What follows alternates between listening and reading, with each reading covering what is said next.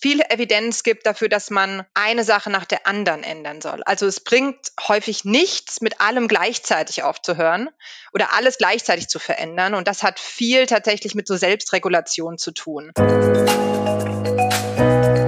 Unser Alltag besteht aus vielen Entscheidungen und Handlungen. Über 40 Prozent sind davon Gewohnheiten, die wir unterbewusst immer wieder durchführen. Die einen tun uns gut, die anderen nicht. Und obwohl wir wissen, dass uns einige nicht gut tun, führen wir sie jeden Tag aus. Immer wieder. Aber warum ist das so? Warum tun wir immer wieder etwas, obwohl wir doch wissen, dass es uns nicht gut tut? Und wieso schaffen es die einen super einfach, neue Gewohnheiten zu etablieren und alte Gewohnheiten zu reduzieren? Und bei den anderen klappt es überhaupt nicht? Antworten hat unter anderem die Wissenschaft und die Forschung. Zu Gast ist daher heute die Neurowissenschaftlerin Professor Dr. Miriam Sebold. Sie ist Professorin für empirische Sozialforschung an der Technischen Hochschule in Aschaffenburg und beschäftigt sich intensiv mit Gewohnheiten und mit Süchten von Menschen. Du erfährst in dieser Podcast-Folge die vier Faktoren einer Gewohnheitsschleife, wie du Gewohnheiten verstärken oder auch reduzieren kannst, warum bei Menschen Süchte entstehen können, wie du Selbstregulation und Willenskraft trainieren und fördern kannst und wieso Wenn-Dann-Pläne dein persönlicher Gamechanger in Zukunft werden können. Diese Folge ist keine Motivations- oder Chaka-Podcast-Folge. Vielmehr ist es ein Gespräch, um dir wissenschaftlich fundiert praktische Strategien zu geben, um gute Vorsätze tatsächlich umzusetzen. Und damit willkommen zu einer neuen Podcast-Folge bei Rebellisch Gesund. Mein Name ist Jonas Höhn und jetzt geht es schon rein in das Gespräch mit Miriam Sebold. Rebellisch Gesund, der Podcast von den Detox Rebels zu deinem gesunden Lifestyle. Miriam, schön, dass du aus Berlin äh, zugeschaltet äh, bist. Bist du gut ins neue Jahr gestartet? Ja, ich bin sehr gut ins neue Jahr gestartet. Ich freue mich, heute hier zu sein. Das Reinspringen ins neue Jahr war nicht so wie früher. Ich habe zwei kleine Kinder, da ist es alles ein bisschen langsamer und langweiliger, aber es war trotzdem irgendwie schön und gemütlich. Sehr schön. Ähm, viele der Zuhörer und Zuhörer fragen mich immer, wie bekomme ich die Gäste in meinen Podcast? Wie recherchieren wir sie und wie kriegen wir sie dann überzeugt? Bei dir war es aber ganz äh, einfach, denn äh, wir haben die zahlreichen Unhappy-Reportagen äh, von Arte auf YouTube äh, gesehen, waren äh, total fasziniert äh, von dir und von deinen Inhalten. Wir haben dich kontaktiert, wir haben miteinander gesprochen und schwuppdiwupp steht jetzt schon hier diese Podcast-Folge. So einfach kann es manchmal sein.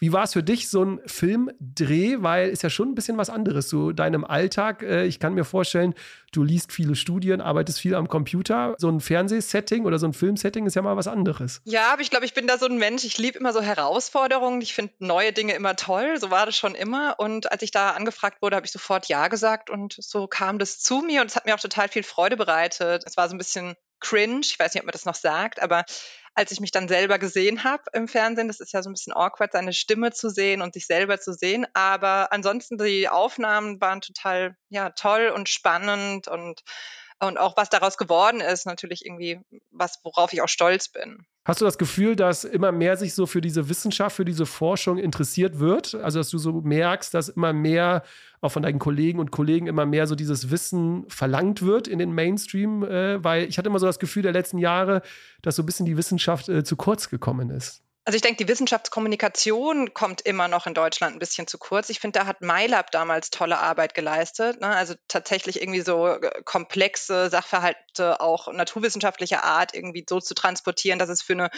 große Öffentlichkeit irgendwie ja verständlich ist, auch im Rahmen der Corona-Krise. Und ich denke, eigentlich möchten Menschen genau das, nämlich irgendwie Wissenschaft so übersetzt bekommen, dass sie sie verstehen und auch Handlungsanweisungen bekommen.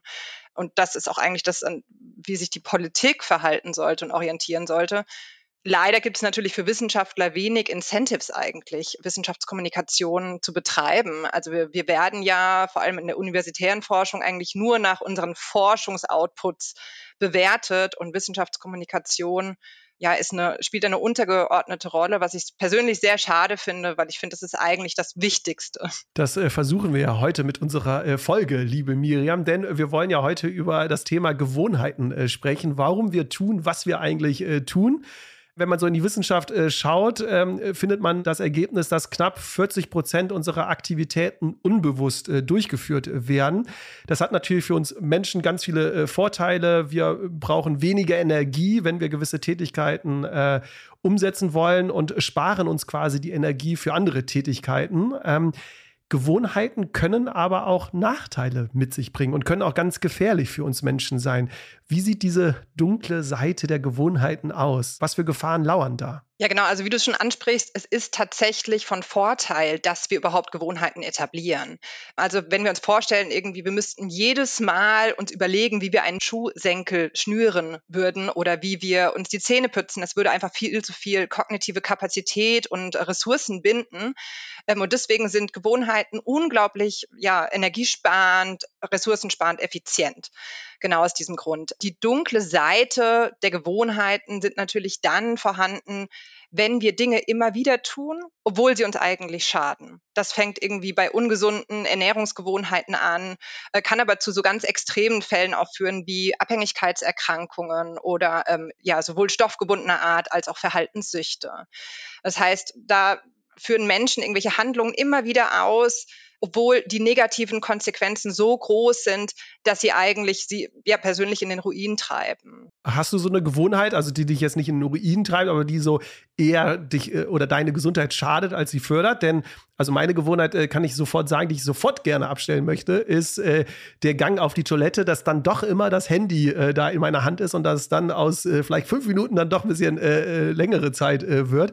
Gibt es so eine äh, Gewohnheit bei dir? Was ist so dein Guilty äh, Pleasure? Gibt es da so eine Gewohnheit? Also ich glaube, ich habe gar nicht so eine Guilty Pleasure, aber es gibt tatsächlich gesunde Gewohnheiten, die ich versuche seit Jahren zu etablieren. Also Zahnseide ist so das, was ich mir eigentlich jedes Jahr zum neuen Jahr wieder vornehme, dass ich jeden Tag zweimal am Tag Zahnseide benutze. Ich habe tatsächlich auch so Zahnfleischprobleme und der Zahnarzt schimpft mich immer total. Und jedes Mal nach dem Zahnarzt schaffe ich es für ungefähr zwei Wochen, die Zahnseide zu etablieren und dann kracht das wieder total ein.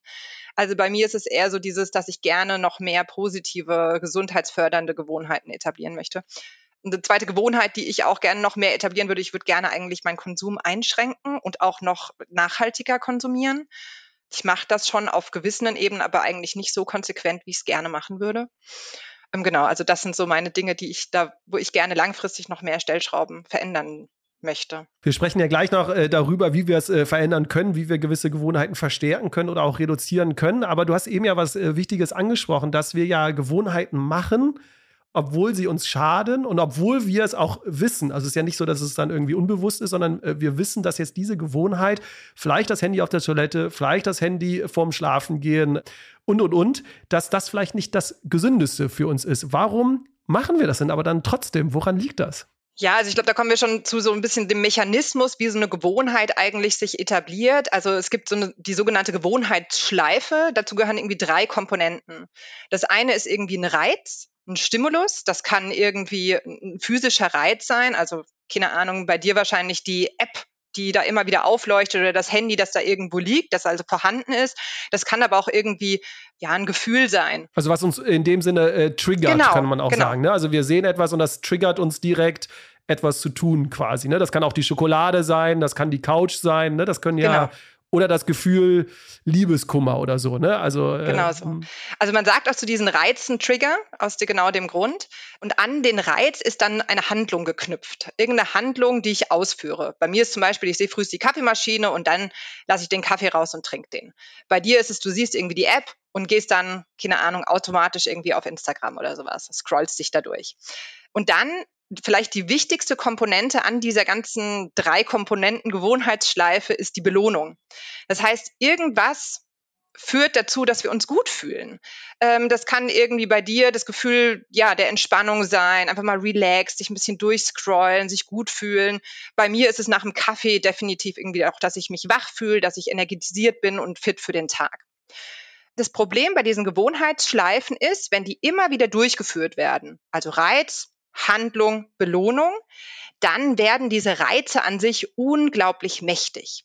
Das heißt, irgendwann führt die App einfach nur ne, diese, dieses Icon dieser App bei dir automatisch zu dieser Handlung das ist auch das, was zum Beispiel bei Süchten passiert. Irgendwelche Reize in der Umgebung, das Supermarktregal mit den ganzen Wodkaflaschen, der Freund, mit dem man immer wieder getrunken hat früher, die lösen quasi automatisch die, diese Handlungskette aus, sodass die, die Personen dann automatisch quasi trinken.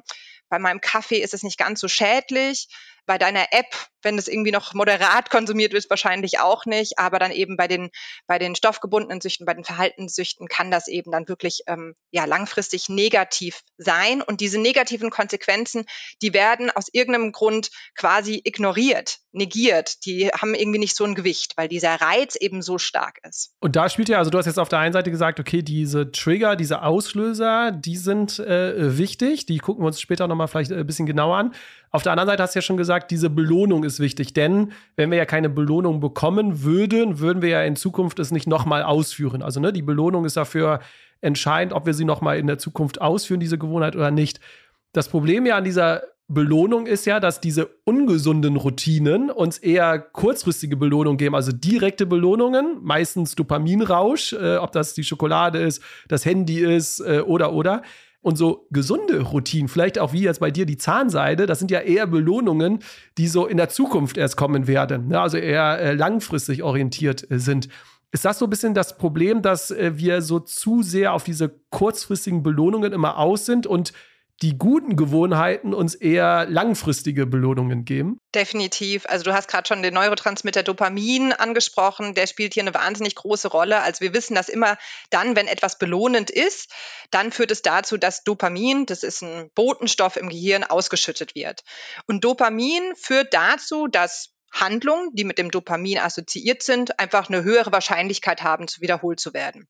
Und wir wissen, dass manche Belohnungen effektiver darin sind, Dopamin auszuschütten. Und genau, was du gerade eben beschreibst, also so eine kurzfristige Belohnung, Nikotin, Alkohol, vielleicht auch so ein Like auf so einer App, aber auch ja, alle, alle Stoffe eigentlich, auch Zucker, die führen zu einer relativ größeren Ausschüttung von Dopamin. Das heißt, die sind vor allem dopaminerg wirksam.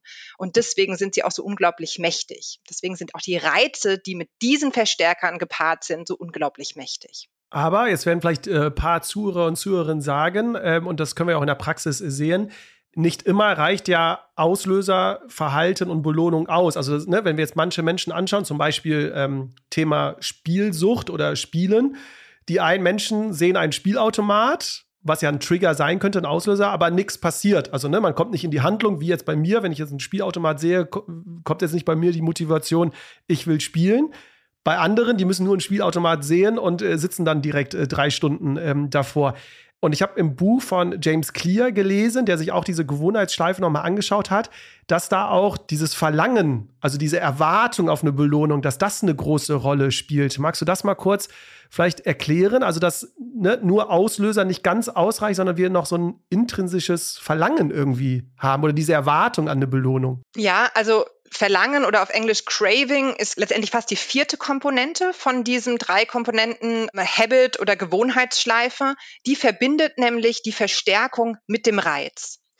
Also letztendlich ist es irgendwann so, dass der Reiz automatisch die Belohnung ja, letztendlich oder zu einer Antizipation, zu einer Erwartung von der Belohnung führt. Und diese Antizipation ist genau das, was eben Craving ausmacht, dieses Verlangen. Das sieht man auf total vielen Ebenen. Also Antizipation, Craving kann zum einen sein, dass ich irgendwie das unbedingt möchte. Ich habe ein starkes, man, auf Englisch sagt man dazu Wanting, dieses starke Verlangen, also so eine subjektive Komponente psychologischer Natur. Und aber wir sehen es tatsächlich auch in so Studien, die irgendwie ähm, physiologische Reaktionen auf solche Reize untersuchen. Also wir wissen inzwischen, dass wenn wir Reize sehen, die mit Belohnungen assoziiert sind, dass unsere Hautleitfähigkeit sich verändert. Das heißt, wir fangen an zu schwitzen, die Pupillen weiten sich, im Gehirn werden andere Areale aktiviert, die mit Belohnung assoziiert sind. Das heißt, wir sehen es, es ist nicht nur irgendwie so eine psychologische Komponente, sondern die wird direkt physiologisch wirksam. Craving ist letztendlich das, was die, äh, das, die Antizipation einer Belohnung von einem Reiz oder mit einem Reiz verknüpft. Okay, das heißt äh, zusammenfassend, wir haben einen Trigger, einen Auslösereiz, der führt zu einem äh, Verlangen, äh, genau. zu einer Erwartung von der Belohnung. Wir sind dann motiviert, uns dementsprechend zu verhalten und am Ende gibt es dann eine Belohnung. So entstehen Gewohnheiten. Und wenn dann eins von den beiden mal wegfällt, entweder es gibt keinen Auslöser oder es gibt keine Belohnung, dann schaffen wir es auch, die Gewohnheiten sozusagen zu reduzieren, beziehungsweise sie kommen gar nicht erst wenn wir eine Gewohnheit aufbauen wollen und die gibt uns keine Belohnung, dann wird sie auch nicht wiederholt. Also, ne, das sind so die Komponenten, um auch über gute Gewohnheiten hier zu sprechen. Genau. So äh, können wir sie überhaupt aufbauen. Wir brauchen immer einen Auslöser, wir brauchen dieses Verlangen, das Verhalten und am Ende braucht es aber eine Belohnung. Sonst kommt keine Gewohnheit genau. zustande. Das Problem ist bei diesen Gewohnheitsschleifen, dass dieses Craving un unglaublich resistent ist. Das bedeutet also zum Beispiel, früher hat immer, war immer Alkohol oder weiß ich nicht, die Handy-App war mit einem positiven Gefühl assoziiert. Das heißt, jedes Mal, wenn ich die Handy-App gesehen habe, crave ich automatisch nach diesem positiven Gefühl, Entspannung, Relaxedheit. Und dann ist es so, diese Gewohnheitsschleife ist etabliert. Und selbst wenn jetzt diese positive Belohnung eigentlich wegfällt, weil eigentlich nervt es uns total, dass wir jeden Tag zehn Stunden an diesem blöden Gerät sitzen, ist die Gewohnheitsschleife so mächtig und dieser Reiz ist so mächtig, dass ich es nicht mehr gut revidieren kann. Und das ist der Grund, warum diese Gewohnheiten so ja resistent sind letztendlich und so ja so stabil und ich sie so schwierig ändern kann. Es folgt eine kurze Werbung in eigener Sache. Seit fast vier Jahren erhältst du alle 14 Tage hier im Podcast kostenfrei einen Mehrwert zu deiner mentalen, physischen und sozialen Gesundheit. Einen noch viel größeren und intensiveren Mehrwert erhältst du aber bald in meinem neuen Buch Arbeitslust statt Frust. In diesem Buch bin ich der Frage nachgegangen, wie wir es wieder schaffen, mehr Freude auf der Arbeit zu haben, uns wieder verbunden mit dem Unternehmen und den Kollegen und Kolleginnen zu fühlen und so richtig zu performen und produktiv zu sein. Daher bekommst du in diesem Buch einerseits spannende wissenschaftliche und psychologische Einblicke in die neuesten Studien und Erkenntnissen und andererseits Best-Practice-Beispiele von Unternehmen und Menschen, die bereits diese Erkenntnisse im Alltag umgesetzt haben. Egal ob du Mitarbeiter, Mitarbeiterin oder eine Führungskraft bist, dieses Buch ist wirklich für alle. Denn wir alle können Rahmenbedingungen schaffen, in denen wir wieder mehr Lust als Frust verspüren. Wenn du also bisher den Podcast und die Folgen feierst und regelmäßig reinhörst, würde ich mich riesig über deine Unterstützung freuen. Bestell das Buch gerne vor oder teile das Buch mit Menschen, die unbedingt dieses Buch lesen sollten. Du würdest mir wahnsinnig damit helfen und alle Informationen zu diesem Buch findest du in den Show Notes. Und jetzt geht es auch schon wieder rein in das Gespräch mit Miriam Sebold. Jetzt hast du schon ein Thema angesprochen, wo ich einen kurzen Abstecher machen möchte, weil ich das total spannend finde. Denn bei manchen Menschen bleibt es ja nicht bei einer reinen Gewohnheit, sondern es entwickelt sich eine Art äh, Sucht, die ja dann auch wirklich sehr, sehr gefährlich sein kann. Alkohol, Spielsucht, Handysucht und und und. Und du forschst ja auch speziell zum Thema Alkoholsucht, aber magst du uns mal kurz erzählen, wie kommt es jetzt zu so einer Sucht? Also warum bleibt es bei manchen Menschen bei einer reinen Gewohnheit, die jetzt nicht ganz so schädlich ist wie bei einer Sucht? Und warum entwickelt sich bei manchen Menschen so eine Sucht, dass die so sehr in dieser Bubble sind? Und ne, wir kennen ja alle äh, oder haben schon mal von Geschichten gehört, Menschen, die alkoholsüchtig sind oder, oder spielsüchtig, was daraus ja alles dann passieren kann. Ne? Also da bricht ja dann wirklich eine ganze Welt zusammen.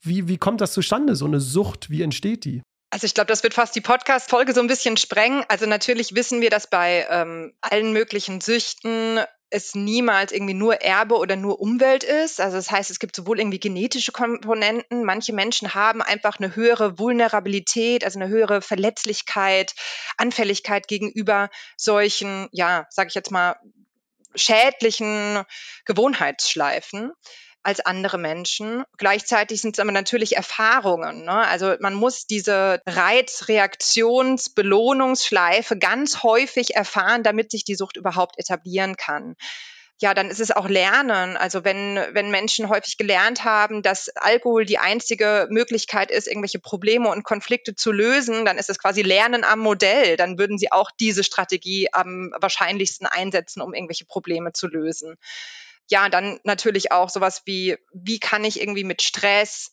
negativen Affekt, also negativen Emotionen umgehen. Manche Menschen sind da total, haben da sehr gesunde, inhärent gesunde Problemlösestrategien. Andere Menschen haben Schwierigkeiten, irgendwie solche gesunden Problemlösestrategien da zu finden und greifen da dann irgendwie eher zu solchen vermeintlich schnellen Belohnungen oder vermeintlich schnellen Lösungen wie irgendwie Alkohol oder anderen Stoffen. Also ich glaube, das ist so mannigfaltig, dass man es gar nicht irgendwie so runterbrechen kann. Es gibt diese eine Ursache dafür, dass eine Person irgendwie in einer Sucht endet. Und oft ist es ja auch so, dass bei manchen schon eventuell eine Sucht besteht, aber man es gar nicht bewusst ist. Ne? Also wir hatten eine Podcast-Folge zum Thema Alkohol schon, ne, wo auch ne, äh, oft schon vielleicht eine Sucht da ist, obwohl man es gar nicht weiß. Und ich glaube, auch beim Handy wird es in Zukunft äh, so sein oder bei den ganzen digitalen Geräten, dass ne, viele noch denken, das ist das normale Verhalten oder eine normale Gewohnheit, aber aus Sucht Perspektive, ne, könnte man schon von einer kleinen Sucht sprechen. Also da ist ja auch so ein bisschen die Frage, wo zieht man die Grenzen? Ne? Total. Ne? Also wie total. Das ist natürlich, hat auch viel mit unserem ne, da kommen wir jetzt zu stark wahrscheinlich in die psychische Erkrankungen-Ecke, aber wann ist eigentlich eine Störung eine Störung? Wer definiert das? Das hat sich auch in den letzten Jahren immer wieder geändert. Also da kann man unglaublich, da gibt es, glaube ich, keine wirkliche Lösung. Es ist ja eben nicht wie beim Beinbruch, dass man sagt, okay, da ist der Knochen durch, da ist das Bein gebrochen, sondern es gibt verschiedene Kriterien, die müssen halt erfüllt sein. Und die sind teilweise auch sehr unterschiedlich. Also ein Patient mit einer Substanzgebrauchsstörung ist durchaus anders, also sowohl von der Persönlichkeit als auch vom Störungsbild als ein anderer Mensch, der genau die gleiche Diagnose bekommt. Und das hat viel eben mit diesem Diagnose-Klassifikationssystem zu tun, mit dem wir im Moment arbeiten. Dann lass uns mal äh, ganz schnell äh, wieder zu den äh, Gewohnheiten zurückkehren. ähm, denn wir haben, wir sprechen jetzt am 5. Januar, wenn die Podcast-Folge rauskommt, ist Mitte Januar, also immer noch Beginn des äh, Jahres. Und das ist ja oft der Zeitpunkt für Menschen, wo sich über Gewohnheiten Gedanken gemacht äh, äh, werden. Also wo man sich vornimmt, etwas Neues zu etablieren, wie jetzt bei dir zum Beispiel mit der Zahnseide, oder etwas Altes zu reduzieren. Das wäre vielleicht bei mir der, der Handykonsum auf der, auf der Toilette. Oder auch grundsätzlich etwas zu verändern. Das können ja auch ganz große Sachen sein. Welche Erkenntnisse hat jetzt so die Gewohnheitsforschung? Was braucht es jetzt, damit wir Menschen auf der einen Seite etwas verstärken, also wenn wir was Positives äh, etablieren wollen, aber auf der anderen Seite auch etwas reduzieren. Was würdest du jetzt empfehlen? Was, was, was braucht es jetzt, um diese Gewohnheiten erfolgreich zu etablieren oder zu reduzieren? Also ich glaube, das Erste, wenn man irgendwie etwas ändern möchte, vor allem irgendwie, ja, vielleicht ein neues Ziel etablieren möchte, dann ist es, dass das Ziel, dass man sich das Ziel so spezifisch wie möglich formuliert. Also ich glaube, das Ziel, ich möchte gesunder leben, ist nicht spezifisch genug, dass wir es wirklich umsetzen könnten. Aber wenn man sagt, ich möchte jetzt jeden Tag eine Schüssel Salat essen, dann wäre das zum Beispiel ein ganz konkretes Ziel, das ich auch messen könnte. Ne? Den Erfolg von diesem Ziel kann ich dann besser quantifizieren auch. Das ist vielleicht das allererste. Und dann bei dem Beispiel, das du genannt hast, ne, du möchtest irgendwas verändern, eine schlechte Gewohnheit ablegen, da können wir eigentlich uns die Gewohnheitsschleife wieder angucken und können genau gucken, okay, A, was ist der Reiz, der bei dir B welches Verlangen auslöst, das zu C genau diese Handlung führt. Also bei dir ist es wahrscheinlich, ne, verbessere mich, wenn es nicht so ist, es ist wahrscheinlich dieses Bedürfnis nach Entspannung oder? Genau, das ist so. Also ich kann es jetzt mal, also wir gehen mal kurz rein, damit wir was Praktisches jetzt hier äh, haben. Äh, ich oute mich jetzt hier, aber ist ja völlig in Ordnung. Ich arbeite sozusagen die ganze Zeit am Schreibtisch und habe dann irgendwann das Verlangen, auf die Toilette zu gehen. Und dann ist es äh, irgendwie durch die Corona-Zeit, ich weiß auch nicht warum, ist es in meinem Kopf so dieses, ah, ne, dieser Badezimmerbereich. Deswegen, der Trigger ist eigentlich die Toilette, der Badezimmerbereich. So dieses, ah, ne, hier ist Entspannung, weil hier kann ich jetzt nicht arbeiten, hier muss ich nicht am Laptop so, sondern das ist so dieses, ne, äh, diese Erwartung an, jetzt kann ich mich hier so ein bisschen zurücklehnen. Und das Problem ist ja einfach nur, dass das Handy dann immer griffbereit mit dabei ist. Und, also, ne, um jetzt auch schon zukünftig, wie man das jetzt, weil der Auslöser wird ja immer das gleiche bleiben und die Belohnung das gleiche. Und was ich schon mal versucht habe zu verändern, ist, auf der Toilette dann einfach ein Buch oder irgendwas anderes hinzulegen und die, das Handy gar nicht mitzunehmen auf die Toilette, sozusagen. Dass ich mich dann jetzt erstmal anders beschäftige. Ja, also da musst du natürlich erstmal gucken, ist das Buch für dich auch eine Entspannung? Weil ich glaube, daran liegt es dann häufig, ne, dass man irgendwie eine Alternative sucht oder eine alternative Handlung irgendwie versucht zu etablieren, aber die hat, die führt nicht zu dem gleichen Belohnung. Und wenn ein, das Buch für dich eigentlich stressig ist, dann wird sich es auch niemals irgendwie als feste Routine oder als festen Handlungskomponente in deiner Routineschleife irgendwie etablieren. Also ich glaube, äh, es gibt zwei Möglichkeiten. Also A, ja, den Reiz, den Trigger versuchen zu eliminieren. Ich habe mal gehört, dass es sehr effektiv ist, auch einfach mal die App auf eine andere Seite zu legen. Das macht für mich total viel Sinn, weil wenn, ich weiß nicht, Instagram oder sowas die App oder LinkedIn die App der Wahl ist und die ist immer auf der gleichen Startseite, dann ist das ja so ein kleiner, so ein kurzer Shortcut. Aber wenn ich dann dadurch einmal erstmal so swipen muss nach rechts, um zu der App zu kommen, dann kann ich in dem Moment eigentlich die Routine schon fast ein bisschen zu durchbrechen ähm, und kann sag jetzt mal, das kognitive System, ähm, das eher so abwägend ist, irgendwie erstmal so in Schwung bringen, sag ich fast, ähm, einschalten. Aber da sind wir an einem äh, wichtigen äh, Thema. Was hältst du denn von diesem ich sage jetzt mal, Fasten in jeder Hinsicht. Ne? Das kann das Handy sein, das kann ja auch Lebensmittel sein, das kann beim Rauchen, also dieses strikte von heute auf morgen, dieses, ne, ich werde jetzt gar nichts mehr machen. Ne? Also ich reduziere, ich lösche die App, ich schmeiße das Handy aus dem, aus dem Fenster, so, ne, äh, beim Rauchen ab heute gar nicht mehr rauchen. Also was sagt die Forschung oder deine Erfahrung? Wie sieht es mit solchen Extremen, ne, diesen Zwang, ne, ich werde jetzt von heute auf morgen radikal das äh, beenden? Was sagt da die Forschung? Ja, eigentlich sagen die Forschungen schon immer, dass Ziele auch irgendwie realistisch sein müssen um dass sie, da haben sie eine höhere Wahrscheinlichkeit, auch wirklich verfolgt zu werden. Ähm, für die eine Person ist das vielleicht machbar. Ich denke, für viele Personen ist es eher äh, besser, ein kleines, spezifisches, realistisches Ziel zu haben, das ich dann auch messen kann und umsetzen kann. Aber also direkte Forschungsergebnisse kann ich hierzu nicht zitieren, aber das scheint mir für mich irgendwie so logisch. Was tatsächlich ist auch, es viele Evidenz gibt dafür, dass man eine Sache nach der anderen ändern soll. Also es bringt häufig nichts, mit allem gleichzeitig aufzuhören oder alles gleichzeitig zu verändern. Und das hat viel tatsächlich mit so Selbstregulation zu tun. Also Selbstregulation beschreibt letztendlich die Fähigkeit, wie man irgendwie solchen Impulsen oder Verführungen widerstehen kann und wie gut ich darin bin, ja auch irgendwie Ziele in die Realität umzusetzen. Ist das dann der, der Unterschied, also Selbstregulation, dass manche Menschen, also nehmen wir zwei Menschen, beide nehmen sich vor, nicht mehr zu rauchen oder irgendwas Positives äh, zu etablieren. Der eine, der schafft das völlig problemlos, ne, äh, von heute auf morgen so, und äh, der andere schafft es eine Woche, zwei Wochen und dann wird irgendwann wieder äh, rückfällig. Ähm, liegt es an dieser Selbstregulation dann quasi, warum es bei dem einen klappt und bei dem anderen nicht? Ja, also Selbstregulation ist tatsächlich der Terminus, dem viele solche Dinge zugeschrieben werden, warum das manche Menschen besser können als andere Menschen tatsächlich, ja. Aber also es gibt Studien, die untersuchen, na, wie unterscheiden sich denn Menschen mit einer hohen Selbstregulation von Leuten, die eine niedrige Selbstregulation hat. Und den hat man so, allen Leuten hat man irgendwie ein Handy gegeben und zu unterschiedlichen, unvorhersehbaren Zeitpunkten am Tag haben die so ein ja, einfach so ein Alert bekommen, sie mussten jetzt irgendwie so einen Fragebogen ausfüllen. Da stand irgendwie drinne, wie gerade, wie hoch ist gerade die Versuchung, wie hoch ist dein Stresslevel, wie fühlst du dich dabei? Und was da gezeigt wurde, ist, dass Menschen, die besser darin sind, letztendlich solche Versuchungen zu widerstehen, die berichten auch von weniger Versuchungen. Und das finde ich ist ein ganz spannender Ansatz. Das heißt also, wenn ich selber irgendwie gerade eine Diät mache, dann gehe ich nicht an dem an der Bäckerauslage vorbei, wo tausend Cupcakes drinne sind.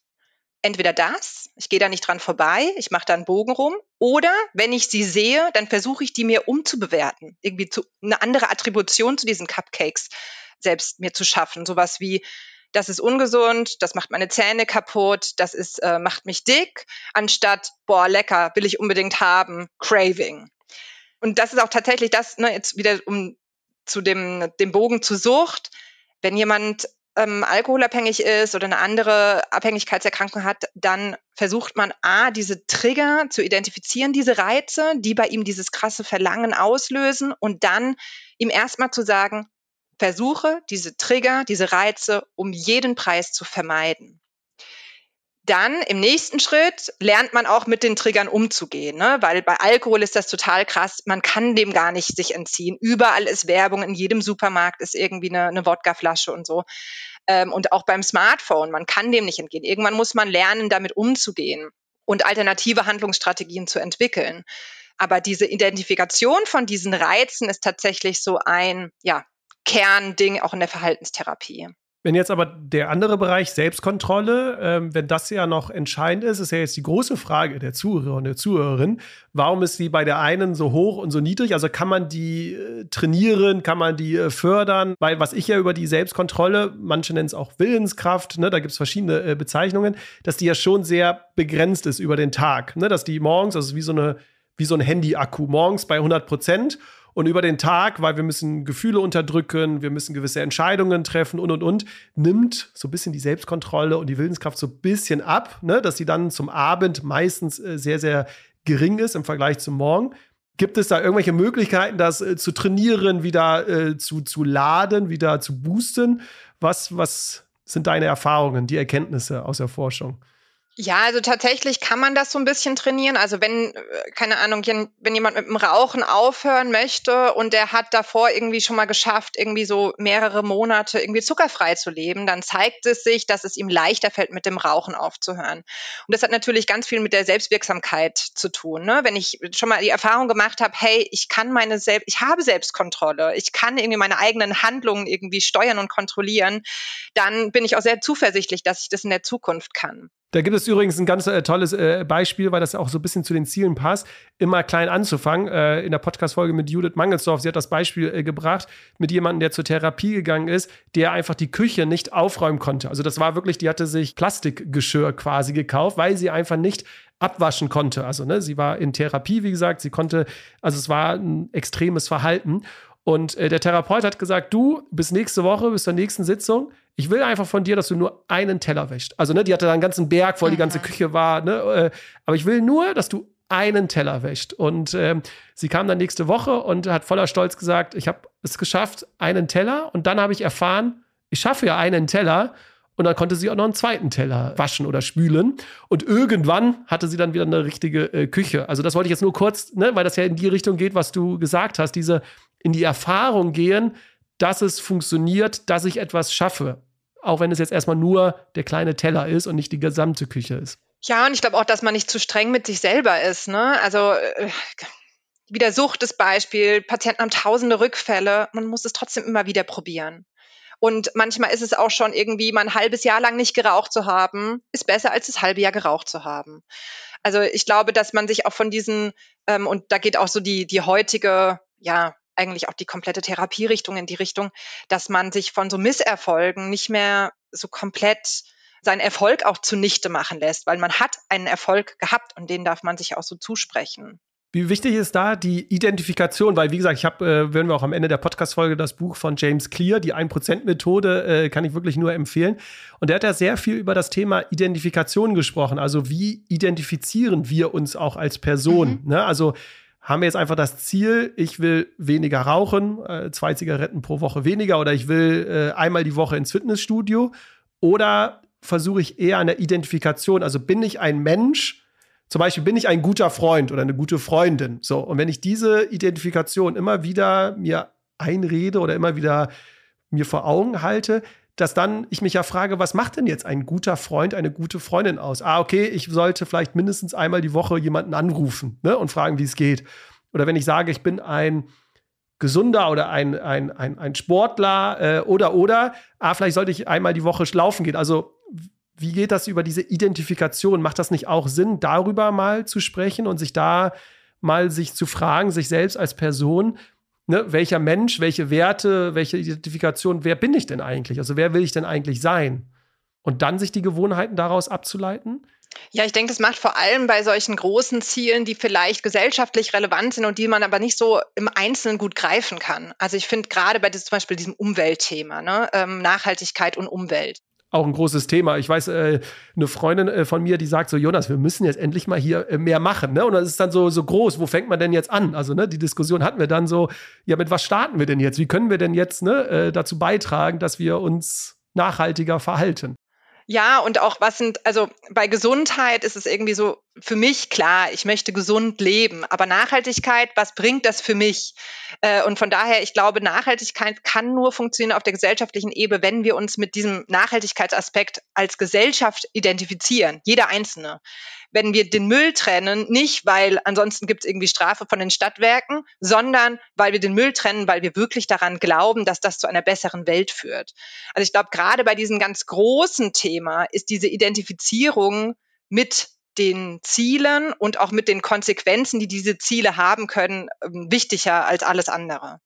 Ich würde mal kurz, ich habe dann noch ein, zwei Fragen, auch während der Zusammenfassung, nur ich glaube, weil wir heute äh, oder bis jetzt sehr viel links und rechts äh, gesprochen haben, eine kurze äh, äh Zusammenfassung, damit äh, die Zuhörer und Zuhörer uns auch noch äh, folgen können. Ich glaube, was durch unser Gespräch jetzt schon mal bewusst geworden ist, ist das erste, sich auf jeden Fall nicht nur, welche Gewohnheit will ich etablieren oder reduzieren, sondern diese Gewohnheitsschleifen sich wirklich auch bewusst zu machen. Also was ist der Auslöser, ne? was ist der Trigger? was ist dann mein anschließendes Verhalten Und was ist auch die Belohnung, dass man sich diese einzelnen Komponenten mal wirklich aufschreibt und guckt. Ne? Also jetzt wie zum Beispiel bei mir, dass ich mich hinsetze und sage, ne, warum benutze ich jetzt das Handy auf der Toilette? Also was ist der Auslöser? Das Verhalten und was gibt mir das? Ne? Haben wir ja gerade schon gesagt, die, die Entspannung, dass man sich darüber aber, dass man wirklich bewusst macht. Und jetzt wäre meine Frage an dich, und dann kommen wir weiter zu den nächsten Punkten. Was hältst du davon, wenn man sich auch so Wenn-Dann-Pläne so ein bisschen macht? Also, ne, also du hast jetzt den Trigger angesprochen, die Bäckerei oder so, dass man sich schon mal vielleicht im Vorfeld überlegt, was passiert denn, wenn ich diese Auslöser sehe oder die äh, im Alltag passieren? Wie kann ich mich dann anders vielleicht darauf verhalten, dass man so, wenn dann Pläne sich schon mal so im Vorfeld einfach nur mal so überlegt, dass man dann, wenn man in der Situation ist, auch irgendwas parat hat. Ähm, könnte das helfen? Absolut. Also ich weiß, dass du mit Herrn Gollwitzer schon gesprochen hast und ähm, Gabriele Oetting, seine Frau, die hat ganz viel dazu geforscht, zu ähm, Implantierungsintentionen, so nennt sie das. Ähm, also da ist wirklich die Idee, dass man ein Ziel einfach aufsplittet in solche kleinen Komponenten und dass man auch sich direkt überlegt, was könnten denn irgendwie, ja, was sind die Reize oder was könnten auch Probleme sein? Keine Ahnung, ich möchte vielleicht einen Sprachkurs machen, schon immer. Und aber wenn man nach Hause kommt, dann ist immer das Problem, boah, viel zu müde, kein Bock auf Sprachkurs. Also macht man sich vielleicht dieses ganz konkrete Ziel, wenn ich heute nach Hause komme, dann übe ich 20 Japanisch-Vokabeln. Und dann ist quasi der, dann habe ich mir selber diesen wenn-dann, diesen wenn-dann-Satz so zurechtgelegt, dass das Hindernis automatisch eigentlich zu einer besseren Lösung führt. Nämlich eigentlich ist das Hindernis zu Hause müde und dann ist aber, habe ich dann quasi das so formuliert, dass zu Hause müde, egal, ich mache sofort diese 20 Japanisch-Vokabeln. Also ja, was du sagst, ist total richtig. Diese, es haben hunderte von Studien gezeigt, dass solche Wenn-Dann-Sätze sehr effektiv sind darin, dass wir unsere Ziele besser verfolgen können da passt jetzt ganz gut der andere Punkt zu, nämlich die Gewohnheitskopplung, ne? das an eine alte Gewohnheit äh, zu, äh, zu kombinieren. Das kann man auch äh, machen. Ne? Wenn ich mir, wie jetzt bei dir vielleicht morgens, den Kaffee mache, dann, weiß ich nicht, meditiere ich fünf Minuten, mache fünf Minuten Liegestütze. Also ne, diese, wenn dann, oder ich, ne, wenn ich zum Sport gehe oder andere Sachen, dann, ne, also dass man so versucht, die neue Gewohnheit, das habe ich zum Beispiel gemacht, als ich mein Handy aus dem Schlafzimmer verbannen wollte, dass ich gesagt habe, wenn ich meine Zähne putze, dann wird mein Handy auf Flugmodus gestellt und es bleibt sozusagen im Badezimmer. Kleiner Spaß, deswegen musste ich es dann irgendwann ins Wohnzimmer verlegen, weil das Problem war dann, als das Handy die ganze Zeit im Badezimmer lag und ich morgens auf die Toilette ging, dass da schon das Handy lag. Also deswegen äh, habe ich dann gesagt, wenn ich meine Zähne putze, dann Handy auf Flugmodus und es wird im Wohnzimmer quasi geparkt. So habe ich zum Beispiel es geschafft, aus dem Schlafzimmer äh, das Handy komplett äh, zu verbannen vorm Schlafengehen und kann es wirklich nur jedem empfehlen. Ja, viele machen das ja auch zum Beispiel, dass man direkt so einen Reiz etabliert. Also ne, die Jogging-Schuhe, die stellt man sich direkt am Abend frühs an den Eingang, sodass man sie auf jeden Fall als allererstes sieht und man implementiert den Gedanken, wenn ich die Jogging-Schuhe sehe, ziehe ich sie an und gehe raus. Ja. Also man muss das wirklich effektiv irgendwie nutzen. Eigentlich diese Gewohnheitsschleife, die hört sich immer so furchtbar und negativ an, aber eigentlich können wir sie auch zu unseren Gunsten versuchen zu, zu nutzen oder auch zu modulieren. Da passt ganz gut äh, der nächste äh, Punkt als äh, Zusammenfassung, denn dass wir eine Umgebung schaffen, in der es einfach ist, das Richtige zu tun. So, ne, indem wir schon das Umfeld so ein bisschen vorbereiten. Hier liegen schon die Jogging-Schuhe äh, oder ne, das Handy liegt in einem ganz anderen Raum, dass wir erst gar nicht drankommen. Und da für die Zuhörer und Zuhörerinnen, die es interessiert, äh, weil wir ja immer so ein bisschen die Forschung mit reingeben, gibt es eine ganz spannende Studie, äh, vielleicht äh, kennst du die auch, Miriam, aus einem Krankenhaus, nämlich in Boston. Ähm, dort war nämlich der Getränkeverkauf von Softdrinks in der Kantine viel zu hoch. Also die haben sich da sehr anscheinend ungesund ernährt in Form von Softdrinks. Und das Krankenhaus hat dann, oder das Problem war, dass in jedem Automaten, auch an der Kasse, waren immer nur Softdrinks. Und das Wasser gab es nur an einem Automaten in dieser Kantine. Und das haben sie halt dann verändert und haben gesagt, okay, wir werden überall das Wasser jetzt etablieren, gerade an den Automaten an der Kasse. Und diese Softdrinks, die gibt es jetzt nur noch an einem Automaten irgendwo ganz hinten in der Kantine. Und die haben es wirklich geschafft. Also der Verkauf von den äh, Softdrinks, die ging um 10% äh, runter und der Verkauf von Wasser ging um 25% äh, hoch. Also die haben es einfach nur geschafft, indem sie ne, die Umgebung verändert haben, dass dann Menschen sich automatisch äh, anders äh, verhalten haben. Das passt, glaube ich, ganz gut zu dem Beispiel Fair. mit ne, die Jogging-Schuhe rauszustellen. Ähm, ist ja auch immer wieder von Verbraucherschützern große Kritik an den Supermarktkassen, dass es genau da die kleinen Fläschchen Jägermeister gibt und auch die Überraschungseier und eigentlich diese ne, für die Kinder. das ja eigentlich fast ausgenutzt ist von der Habit-Schleife, von der Gewohnheitsschleife, von der Marktwirtschaft. Da kommen wir äh, gleich noch dazu, wie du äh, das äh, beurteilst, was eigentlich die Unternehmen mit uns äh, so machen. Aber ich wollte ja nur noch kurz die Zusammenfassung. Also wir haben einmal die Gewohnheitsschleife sich bewusst zu machen, ne? ähm, Reiz, äh, Verhalten und äh, Belohnung. Äh, wir hatten schon die Gewohnheitskopplung, dass so eine Art Wenn-Dann äh, äh, sozusagen äh, sinnvoll ist, die Umgebung auch zu verändern, indem man vielleicht die Joggingschuhe rausstellt oder wie jetzt bei den Softdrinks, ne? dass man das erstmal vielleicht auch gar nicht erst im Haus hat, ne? weil dann auch die, die Trigger ähm, fehlen. Und was ich noch, was du ganz am Anfang gesagt hast, ist, die Ziele spezifisch zu machen, also wirklich sehr konkret ähm, auch da gibt es eine ganz tolle Studie. Ich war völlig äh, verblüfft über das Ergebnis. Diesmal aus Großbritannien. Es war mit 250 äh, äh, Menschen, die sollten ihre Gewohnheits-, äh, Bewegungsgewohnheiten verbessern.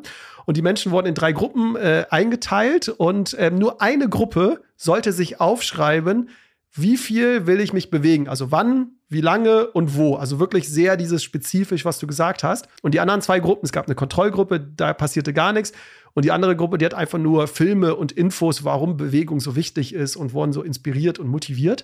Und das Ergebnis war wirklich, dass die Gruppe, die sich das aufgeschrieben hat, über die Hälfte erfolgreicher war, diese Gewohnheit wirklich dann auch zu etablieren. Also konkret in Zahlen. Die ersten zwei Gruppen, die waren ungefähr identisch bei knapp 40 Prozent. Und diese dritte Gruppe, die war über 90 Prozent, die es dann auch wirklich geschafft hat, diese Gewohnheit zu etablieren, nur weil die sich sozusagen zusätzlich aufgeschrieben haben. Also sehr konkret. Ne, das nochmal vielleicht als Unterstützung, warum das ähm, so sinnvoll ist. Da gibt es tatsächlich auch viel Evidenz dafür, dass mh, hm, eine zweite Methode, die nennt sich mentales Kontrastieren. Wenn man sich das einmal irgendwie so versucht zu visualisieren, dass das hilfreich ist, da geht es darum, dass man das Ziel sich visualisiert ähm, also was möchte ich erreichen? Keine Ahnung, ich möchte jeden Tag eine Schüssel Salat essen oder ähm, nicht, meine Screentime sollte eine Stunde nicht über, übertreffen. Dass man gedanklich oder sogar verschriftlicht, was dem gegenübersteht, was die konkreten Hürden sind. Ähm, dass man sagt, okay, aber ich liebe irgendwie Gummibärchen, ich liebe Fleisch, ich habe abends zu wenig Zeit, irgendwie mir den Salat zu, ähm, zu, zu bereiten, Salat ist teuer. Also all diese Hindernisse, die dem gegenübersteht, einmal sehr konkretisiert irgendwie aufschreibt oder sich zumindest mal verbalisiert. Und dann wird einem nämlich ein bisschen klar, was sind auch diese Stimuli, diese Reize und welche Hürden muss ich überwinden. Dann ist die Zielbindung sehr viel stärker, weil man direkt auch äh, motivationale Ressourcen quasi irgendwie engagieren muss oder ähm, mobilisieren muss. Mhm. Also das vor allem in so einer frühen äh, Phase der, der Zielsetzung, dass man sich auch einmal überlegt, okay, warum mache ich das eigentlich nicht? Warum schaue ich so viel Handy und was ist auch, ja, was sind die Hürden? Du hast es nämlich äh, gerade angesprochen, da würde ich jetzt abschließend nochmal mit dir drüber äh, sprechen, denn diese Forschung rund um unsere Psyche und unsere Gewohnheiten, das äh, kennen leider auch die ganzen Unternehmen äh, draußen, die sehr viel Geld äh, verdienen wollen. Sei es, du hast es schon sie gerade angesprochen, die Alkoholproduzenten, die Süßigkeitenhersteller, aber natürlich auch die ganzen Plattformbetreiber, ob das jetzt YouTube, Instagram ist oder oder, die kennen natürlich diese ganze äh, Forschung und die versuchen uns Menschen natürlich auch zu manipulieren und auch unsere Gewohnheiten vorauszusagen oder unser Verhalten. Jetzt wird es natürlich alles auch noch ein bisschen gefährlicher, eventuell, weil wir sehr transparent sind, was unsere Daten angeht. Es kann alles aufgezeichnet werden und und und. Hast du dich damit mal so beschäftigt? Also wie, wie siehst du das? Wie betrachtest du das so? Also auf der einen Seite, so wir Menschen versuchen uns irgendwie gesund in Anführungsstrichen zu verhalten und zu verändern. Und auf der anderen Seite gibt es aber so ganz viele Unternehmen äh, da draußen, die davon ja profitieren, wenn wir auch mal das eine oder andere konsumieren und uns ungesund verhalten. Wie, wie siehst du das? Ja, also ich, ich denke, der erste Schritt ist wieder hier, dass man sich dessen bewusst macht, dass man sich dessen bewusst macht, dass es diese Werbung gibt, die automatische Reaktionen bei jedem von uns irgendwie hervorruft und dass wir aber nicht nur irgendwie eine reizgetriebene Spezies sind, sondern dass wir schon auch die Möglichkeit haben, nicht auf die Werbung zu klicken oder das Produkt auch nicht zu kaufen. Gerade was, weil du es angesprochen hast mit irgendwie ähm, Werbung, die äh, datengesteuert ist und quasi auf unsere persönlichen Bedürfnisse zugeschneidert ist. Wir haben alle die Möglichkeit, Datenschutz, äh, mit dem Datenschutz auch oder mit den Cookies auch Dinge anzunehmen und zu, ähm, zu verweigern. Also auch hier würde ich einfach jedem empfehlen, einfach mal selber zu überprüfen, was wird denn alles von mir gespeichert. Da hat man tatsächlich auch noch die Möglichkeit, auch ein bisschen mitzubestimmen. Ich glaube, das sind so die zwei Aspekte, die mir hierzu einfallen. Aber am Ende geht es ja dann wieder um die Selbstkontrolle. So, ja. ne? Also am Ende so, es liegt ja an uns so, ne? Wir müssen ja nicht drauf, äh, aber die Versuchung, die ist groß, ne? Und ich glaube, dass, wie du es vielleicht auch gesagt hast, man sich nicht ganz so streng mit sich dann auch ist, sondern ne, dass man auch ab und zu ist es mal in Ordnung, da auch mal dann nachzulassen oder so. Ähm, ich hatte mal irgendwo das äh, gelesen bei der Identifikation, dass es nämlich nicht darum geht, zu 100 Prozent dann sich so zu verhalten, sondern es geht ja darum, nur die Mehrheit zu gewinnen. Ja. Also, dass man mehrheitlich sich in diesem Bereich dann so verhält. Also, Stichwort Nachhaltigkeit. Ne? Natürlich ist es super, wenn wir uns 100 Prozent äh, nachhaltig verhalten und konsumieren. Aber vielleicht fangen wir erstmal an, dass äh, mehrheitlich unsere Gewohnheiten und Verhalten nachhaltig sind. Und dann kann es immer noch sein, dass 40 Prozent äh, eben nicht nachhaltig ist. Ne? Aber wir haben 60 Prozent. Wir haben wie bei einer Wahl äh, gewonnen in dem Sinne. Ja, ich glaube auch das, was du vorhin gesagt hast, man muss sich halt einmal überlegen, was sind denn die Ziele und die Dinge, mit denen man sich wirklich identifiziert. Eine Freundin hat mal zu mir gesagt, weil da ging es irgendwie um Kindererziehung und sie hat gesagt, sie findet, man muss nur konsequent sein bei den Dingen, die einem wirklich wichtig sind. Das finde ich eigentlich ein ganz guter Satz, nicht nur bei der, bei der Kindererziehung, sondern man muss sich halt einmal überlegen, was ist mir denn eigentlich wirklich wichtig? Mit was identifiziere ich mich? Und da lohnt es sich, konsequent zu sein. Meine letzte Frage wäre noch, du beschäftigst dich ja, wie gesagt, äh, sehr intensiv da auch mit Süchten und äh, Gewohnheiten und Belohnungen. Jetzt gibt es ja auch die Möglichkeit, externe Belohnungen hinzuzufügen. Also sei es, ich bin ein Arbeitgeber, ein Unternehmen und ich möchte, dass meine Mitarbeitende sich entsprechend verhalten. Und dann versuche ich natürlich extrinsisch das irgendwie zu belohnen. Mit Geld, mit anderen Benefits und und und. Es kann aber auch in der Beziehung ja sein, dass wir der Partner, die Partnerin sind, die gerne den anderen äh, äh, verändern möchten und möchten dann irgendwie vielleicht durch extrinsische äh, Motivation die Menschen da äh, oder Belohnung irgendwie motivieren. Was hältst du davon oder die Forschung? Wie geht es mit dieser extrinsischen Motivation, Belohnung? Also Hilft das etwas oder muss das nicht wirklich alles aus uns intrinsisch herauskommen? Das ist, glaube ich, das Schwierigste, jemanden anderen ändern, zu ändern. Ich glaube, das äh, auch funktioniert auch mit äh, extrinsischer Belohnung nicht wirklich. Beim Arbeitgeber, ich glaube, da gibt es ganz spannende Studien ähm, zum Over-Justification-Effekt. Der sagt, dass wenn jemand intrinsisch schon sehr motiviert ist, dass eine zusätzliche extrinsische Motivation eigentlich eher dazu führt, dass die intrinsische Motivation untergraben wird. Ähm, da gibt es ganz schöne Studien mit irgendwie kleinen Kindern, die sollten irgendwie was malen und die eine Gruppe wurde irgendwie belohnt für dieses Malen und die andere eben nicht. Und dann hat man die sechs Wochen später irgendwie wieder ähm, malen lassen und dann zeigte sich, dass tatsächlich diese nicht belohnte Gruppe signifikant länger malte das zweite Mal, weil ja eigentlich Malen macht Spaß. Kinder lieben Malen. Die brauchen keine extrinsische Belohnung, brauchen kein Gummibärchen dafür, dass sie malen, wenn sie das eigentlich gerne machen. Es gibt aber auch andere Fälle, wo na, zum Beispiel, ich weiß, diese Seatbelt-Kampagnen früher, also man hat ganz lange versucht, zum Beispiel Leute dazu zu motivieren, sich endlich mal anzuschnallen, weil Menschen sterben, wenn sie nicht angeschnallt sind, bei Unter Autounfällen. Und man hatte ganz viele Kampagnen, es hat alles nicht funktioniert. Und dann hat man mal eine Kampagne gemacht in den USA, in der war es so, dass wenn jemand zufällig angehalten wurde und die Person war angeschnallt, dann kam diese Person irgendwie in so eine Art Lotterie und konnte, hatte die Möglichkeit, irgendwie Geld zu gewinnen. Und das hat tatsächlich in so einer umgrenzten Region dazu geführt, dass signifikant mehr Menschen sich angeschnallt haben. Gibt auch so Beispiele mit dem Zahnspangen tragen. Kinder hassen Zahnspangen, dass man ihnen irgendwie ein bisschen Geld gibt, um am Anfang überhaupt mal diese Handlung zu etablieren. Mir wurde Geld gegeben als kleines Kind, damit ich lese, weil ich irgendwie nicht lesen wollte. Und dann wurde mir immer äh, einmal die Woche, wenn ich bestimmte Seitenanzeige gelesen habe, ein kleines Taschengeld hinzugefügt. Also äh, so wurde ich äh, irgendwie motiviert, äh, ab und zu mal zu lesen. ja. Und liest du heute gerne? Äh, ja, also äh, immer noch wahrscheinlich im Vergleich zu den Leseratten immer noch nicht so viel. Aber dieses Jahr, ich darf ja auch ein Buch herausbringen, ich habe sogar gehört. ein eigenes Buch geschrieben, aber wenn mich was anspricht, dann äh, lese ich auch gerne. Ja, also es hat schon äh, was damals äh, äh gebracht, finde ich. Ja. Andere werden jetzt wahrscheinlich lachen, die jedes, jede Woche ein Buch lesen und sagen, Jonas, du liest gar nicht so viel. Aber ja, äh, ich würde schon sagen, dass es nachhaltig was äh, gebracht hat. Ja, ich glaube, diese, diese Beantwortung der Frage, soll man Verhalten belohnen extern oder einfach hoffen, dass es intrinsisch wird, die ist eben nicht so leicht zu beantworten. Ich glaube, das ist sehr individuell verschieden. In manchen Unternehmen funktioniert es sehr gut mit Boni. In anderen funktioniert es eben nicht so gut. Ja, ich glaube auch immer so eine Waagschale. Ne? Ich glaube, nicht jedes Verhalten sollte irgendwie extern belohnt werden. Ja, mit äh, Blick auf die Uhr, wir sind schon fast äh, am Ende, äh, Miriam. Die abschließende Frage in unserem Podcast ist immer, ähm, weil das Motto der Detox Rebels ist, wir müssen nicht mehr machen, sondern einfach nur etwas anderes äh, machen. Gibt es eine Gewohnheit, die du dir wünschen würdest von uns Menschen in der Gesellschaft, die wir dann anders machen in Zukunft? Gibt es da irgendwie so ein Thema, wo du sagst, das wäre wunderbar, wenn wir ab heute das anders machen würden.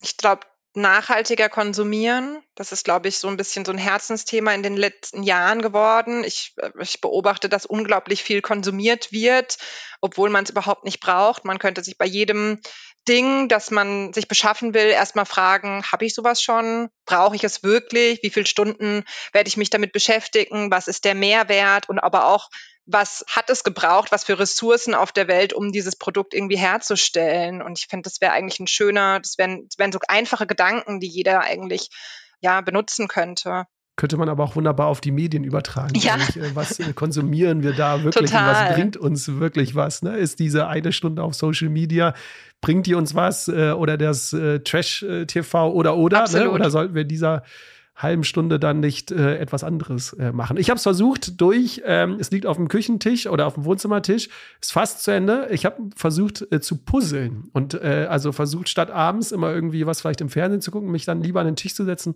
und zu puzzeln. Und ich muss sagen, es macht echt äh, Spaß. Also ähm, es wird noch aufgebaut, die Gewohnheit, aber ich merke schon, dass das mich viel mehr entspannt, als wenn ich dann auf der Couch sitze und Fernsehen ja. gucke. Also das kann ich zumindest von mir persönlich erstmal nur berichten. Schön. Nee, Puzzeln ist toll. Ja, ich wollte gerade sagen, deine Kinder, äh, wir haben im Off ein bisschen drüber gesprochen mit meinem Neffen, äh, da wird äh, fleißig gepuzzelt. Äh, macht ihm und mir äh, zusammen ja. Spaß. Also kann ich äh, sehr empfehlen. Was wir auch sehr empfehlen können, Miriam, ähm, wir haben im Vorfeld ja viel miteinander gesprochen. Ähm, du kannst das Buch sehr empfehlen, Die Macht der Gewohnheit. So heißt ja auch die Podcast-Folge, warum wir tun, was wir tun. Das hat ist ein Buch, was dich total inspiriert hat, was auch auf die Gewohnheitsschleife eingeht. Ein tolles Buch, was ich jetzt ergänzen kann, ist die 1%-Methode von äh, James Clear. Es ist ein, ich glaube, ein bisschen aktueller geschrieben. Es kam erst vor ein paar Jahren raus und ähm, hat noch ein, zwei Ergänzungen, finde ich. Ähm, deswegen sind, glaube ich, beide Bücher aber dann äh, super in Ergänzung. Und wer mehr über dich erfahren möchte, der kann einfach deinen Namen googeln. Miriam Sebold. Äh, du, wie gesagt, du forschst, du bist äh, auch, wie gesagt, im Thema Sucht äh, sehr intensiv äh, beschäftigt. Das heißt, da kann man einfach mal schauen, was du schon alles publiziert hast äh, und äh, rausgebracht hast und die Reportagen von Arte. Die können wir, glaube ich, hier an dieser Stelle dann auch empfehlen. Unhappy, dort wird man dich dann auch sehen und hören das zum kleinen Werbeblock am Ende, oder Miriam? Ja, danke. Habe ich was vergessen? Nee, vielen Dank für die tolle Folge, hat total viel Spaß gemacht. Vielleicht kann, möchte man auch Wirtschaftspsychologie an der TH Aschaffenburg studieren. Da bin ich viel in der Lehre aktiv. Äh, ist auch so ein zweiter Bereich, der mich total zufriedenstellt und ja, beruflich sehr glücklich macht. Also ich hätte, glaube ich, wenn ich das damals äh, gewusst hätte, dass mich irgendwie Psychologie interessiert, ich hätte das, glaube ich, sofort studiert. Äh, ich habe ja eher im Sport, Event und Medienbereich studiert, aber ich glaube, so im Nachgang, so Psychologie, Wirtschaftspsychologie, das hätte echt, äh, also an alle jüngeren äh, Zuhörer und Zuhörerinnen, die vielleicht noch äh, vorm Studium stehen, ich glaube, Psychologie, da ist man ganz gut aufgestellt ja. heutzutage. Also auch Wirtschaftspsychologie vor allem ist ein toller Studiengang, kann ich sehr empfehlen. Ja, super. Miriam, vielen Dank für deine Zeit. Vielen Dank an dich. Es hat super viel Spaß gemacht. Danke.